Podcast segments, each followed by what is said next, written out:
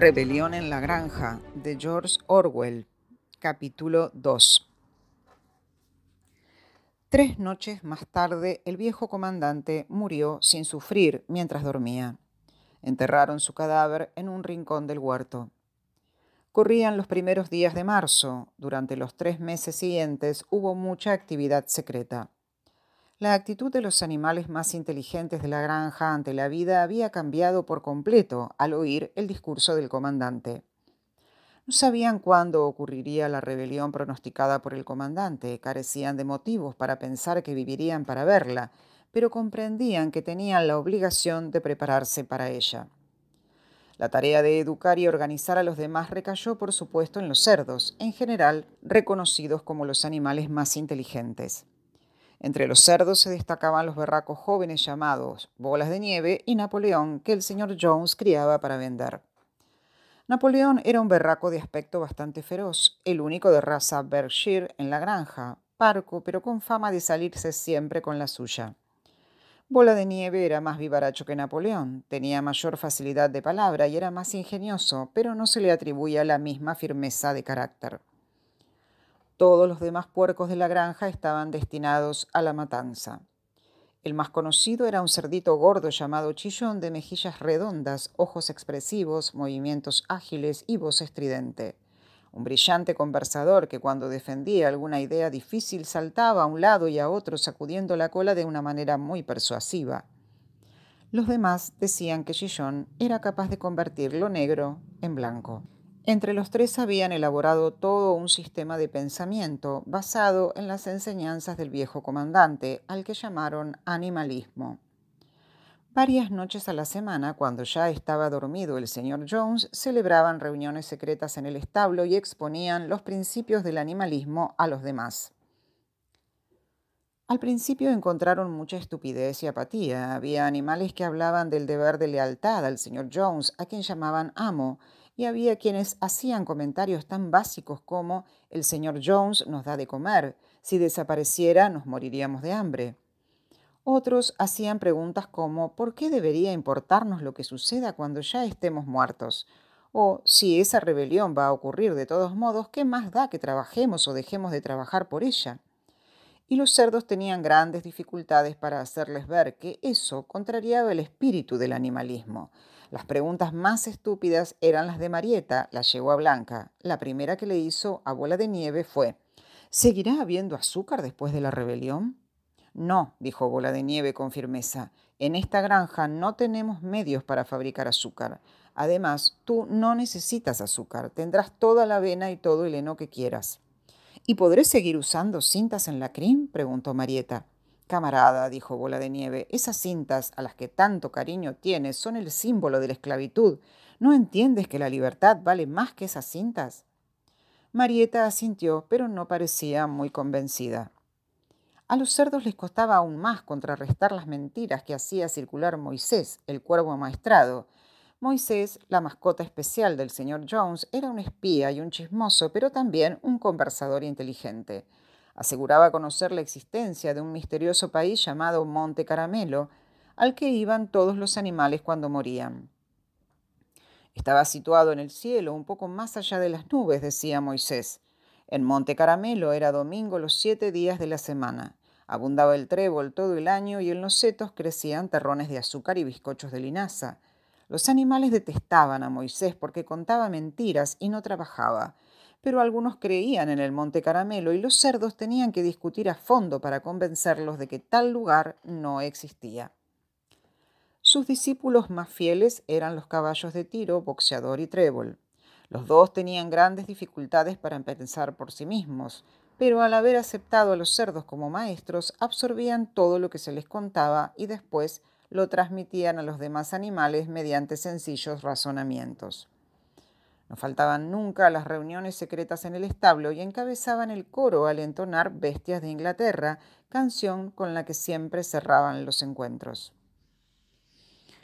Al final lograron hacer la rebelión mucho antes y con mucha mayor facilidad de lo que ninguno esperaba. Unos años antes el señor Jones, aunque severo como amo, había sido un granjero capaz, pero últimamente iba de mal en peor. Se había desanimado mucho al perder dinero en un pleito y había empezado a beber más de lo conveniente. Se pasaba días enteros sentado en el sillón de la cocina leyendo periódicos, bebiendo y de vez en cuando dando de comer a Moisés cortezas de pan mojado en cerveza. Sus hombres eran perezosos y poco honrados, los campos estaban llenos de maleza, los techos de los edificios estropeados, los setos descuidados y los animales desnutridos. Llegó junio y el heno estaba casi listo para la siega. La noche de San Juan, que era sábado, el señor Jones fue a Willingdon y se emborrachó tanto en el León Rojo que no regresó hasta el domingo al mediodía. Los hombres habían ordeñado las vacas durante la madrugada y después se habían ido a cazar conejos sin molestarse en alimentar a los animales. Al regresar, el señor Jones se echó a dormir de inmediato en el sofá de la sala y se tapó la cara con el periódico, de modo que por la noche los animales seguían sin comer. Llegó un momento en el que no lo soportaron más. Una de las vacas abrió con un cuerno la puerta del depósito y todos los animales empezaron a comer de los graneros. Fue entonces cuando se despertó el señor Jones.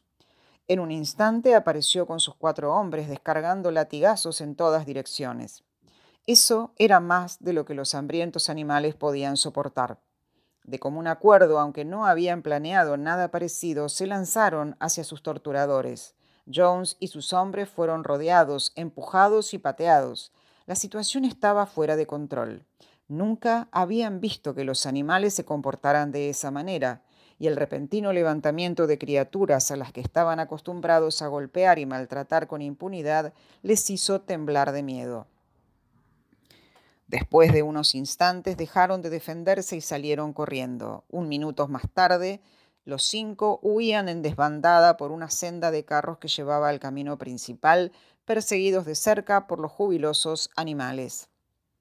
La señora Jones miró por la ventana del dormitorio, vio lo que pasaba, echó en un morral todo lo que pudo y se escabulló de la granja por otro camino. Moisés saltó de su percha y la siguió aleteando, lanzando ruidosos graznidos. Mientras tanto, los animales habían perseguido a Jones y a sus peones hasta la carretera y cerrado después con estrépito la pesada puerta. Así, casi antes de entender lo que pasaba, se había producido con éxito la rebelión. Jones estaba expulsado y ellos eran ahora los dueños de la granja solariega. Durante los primeros minutos los animales apenas podían dar crédito a su inmensa suerte. Su primera acción fue galopar todos juntos por los lindes de la granja, como si quisieran asegurarse de que no quedaba ningún ser humano oculto en ella. Después regresaron corriendo a los edificios para borrar los últimos vestigios del odioso reinado de Jones. Echaron abajo la puerta del guadarnés al final de los establos y arrojaron en el pozo los bocados, las argollas, las cadenas de los perros, los crueles cuchillos que el señor Jones usaba para castrar a los cerdos y a los corderos. En la fogata que ardía en el patio para quemar la basura tiraron las riendas, los cabestros, las anteojeras, los degradantes morrales. Con los látigos hicieron lo mismo. Todos los animales empezaron a saltar de alegría al ver cómo ardían los látigos.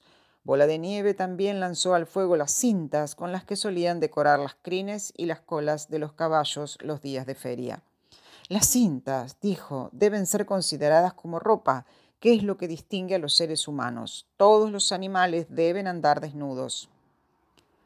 Al oír esto, Boxeador se quitó el pequeño sombrero de paja que llevaba en verano para protegerse las orejas de las moscas y lo arrojó al fuego con todo lo demás. En muy poco tiempo los animales habían destruido todo lo que les recordaba al señor Jones. Entonces Napoleón los llevó otra vez al depósito y sirvió a todo el mundo una doble ración de maíz y dos galletas a cada perro. Después cantaron Bestias de Inglaterra de principio a fin siete veces seguidas y a continuación se acomodaron para pasar la noche y durmieron como no habían dormido nunca pero como de costumbre se despertaron al amanecer y al recordar el glorioso acontecimiento del día anterior corrieron juntos al pastizal. Por el camino había una loma desde la que se divisaba casi toda la granja. Los animales corrieron hasta la cima y miraron alrededor la clara luz de la mañana. Sí, era de ellos. Todo lo que veían era de ellos. Embelesados por esa idea, empezaron a brincar por todas partes, a corcovear lanzándose excitados al aire. Se revolcaron en el rocío, pasieron bocados de la dulce hierba estival, patearon terrones de tierra negra y olfatearon su potente fragancia. Después recorrieron toda la granja inspeccionándola y contemplaron mudos la tierra labrada, el enar, el huerto, el estanque, el soto. Era como si nunca hubieran visto esas cosas y todavía les costaba creer que fueran suyas. Después regresaron en fila a los edificios de la granja y se detuvieron en silencio delante de la puerta de la casa. Ese lugar también les pertenecía, pero tenían miedo de entrar. Sin embargo, al cabo de un rato, Bola de Nieve y Napoleón embistieron la puerta con el lomo y la abrieron y los animales entraron en fila india, avanzando con sumo cuidado por temor a desordenar algo. Caminaron de puntillas de una habitación a otra, temiendo levantar la voz por encima de un susurro y mirando con una especie de asombro el increíble lujo, las camas con colchones de plumas, los espejos, el sofá de crin, la alfombra de Bruselas, la litografía de la reina Victoria sobre la repisa de la chimenea del salón. Bajaban por la escalera cuando descubrieron que faltaba Marieta. Al volver la encontraron en la mejor habitación, había sacado un trozo de cinta azul del tocador de la señora Jones y la sostenía contra el hombro, admirándose en el espejo de una manera muy tonta. Los demás le hicieron duros reproches antes de salir. Descolgaron unos jamones que había en la cocina y los sacaron para enterrarlos. Y Boxeador rompió de una cos el barril de cerveza de la trascocina. Fuera de eso, todo en la casa quedó intacto. En el acto, por unanimidad, aprobaron una resolución para que la granja fuera preservada como museo. Todos estuvieron de acuerdo en que ningún animal debía vivir allí. A continuación desayunaron y después Bola de Nieve y Napoleón volvieron a reunirlos. Camaradas, dijo Bola de Nieve, son las seis y media y tenemos un largo día por delante. Hoy empezamos a recoger el heno, pero antes tenemos que atender otro asunto. Los cerdos revelaron entonces que durante los últimos tres meses habían aprendido a leer y a escribir con la ayuda de un viejo manual de ortografía usado por los hijos del señor Jones que habían encontrado en la basura. Napoleón mandó a buscar latas de pintura blanca y negra y los condujo hasta la pesada puerta que daba a la carretera. Bola de Nieve, que era quien mejor escribía, apretó un pincel entre los dos nudillos de la pata. Tachó Granja Solariega en el barrote superior de la puerta y en su lugar pintó Granja Animal. Ese sería a partir de entonces el nombre de la granja. A continuación volvieron a los edificios donde Bola de Nieve y Napoleón pidieron una escalera que hicieron apoyar en la pared trasera del enorme establo. Explicaron que por obra de sus estudios de los últimos tres meses, los cerdos habían logrado reducir los principios del animalismo a siete mandamientos. Estos siete mandamientos serían ahora grabados en la pared, formarían una ley inalterable que todos los animales de la granja deberían obedecer para siempre. Con cierta dificultad, no es fácil para un cerdo mantener el equilibrio sobre una escalera, Bola de Nieve subió y se puso a trabajar, ayudado por Chillón, que pocos peldaños por debajo sostenía la lata de pintura. Los mandamientos quedaron escritos en la pared alquitranada en grandes letras blancas que se podían leer desde 30 metros de distancia. Decían esto. Los siete mandamientos. 1.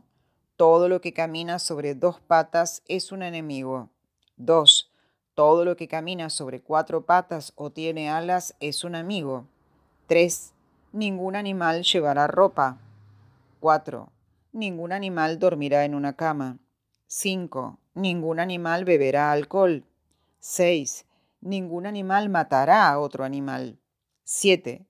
Todos los animales son iguales. La letra era muy clara y salvo que en vez de un amigo decía un anigo y una de las S estaba al revés, la ortografía era correcta en todo el texto. Bola de Nieve lo leyó en voz alta a los demás. Todos los animales asintieron con la cabeza, dando su completa conformidad.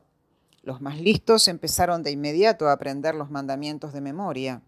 Ahora, camaradas, gritó Bola de Nieve arrojando el pincel. Alenar, que sea para nosotros una cuestión de honor recoger la cosecha en menos tiempo del que tardaban Jones y sus peones. Pero en ese momento las tres vacas, que desde hacía un rato parecían inquietas, se pusieron a mugir ruidosamente. Hacía 24 horas que no las ordeñaban y sus ubres estaban a punto de reventar. Después de pensar un poco, los cerdos mandaron a buscar cubos y ordeñaron a las vacas con bastante éxito porque sus pezuñas estaban bastante bien adaptadas para esa tarea. Pronto hubo cinco cubos de espumosa y cremosa leche que muchos de los animales miraban con considerable interés. ¿Qué va a pasar con toda esa leche? dijo alguien. Yo aún solía echar un poco en nuestro puré, dijo una gallina. ¿Qué importa la leche, camaradas? exclamó Napoleón colocándose delante de los cubos. Ya nos ocuparemos de eso. Más importante es la cosecha. El camarada Bola de Nieve encabezará la marcha. Yo lo seguiré en unos minutos. Adelante, camaradas. El heno nos espera. Los animales marcharon en tropel hacia el Henar para empezar la siega y cuando regresaron por la tarde notaron que la leche había desaparecido.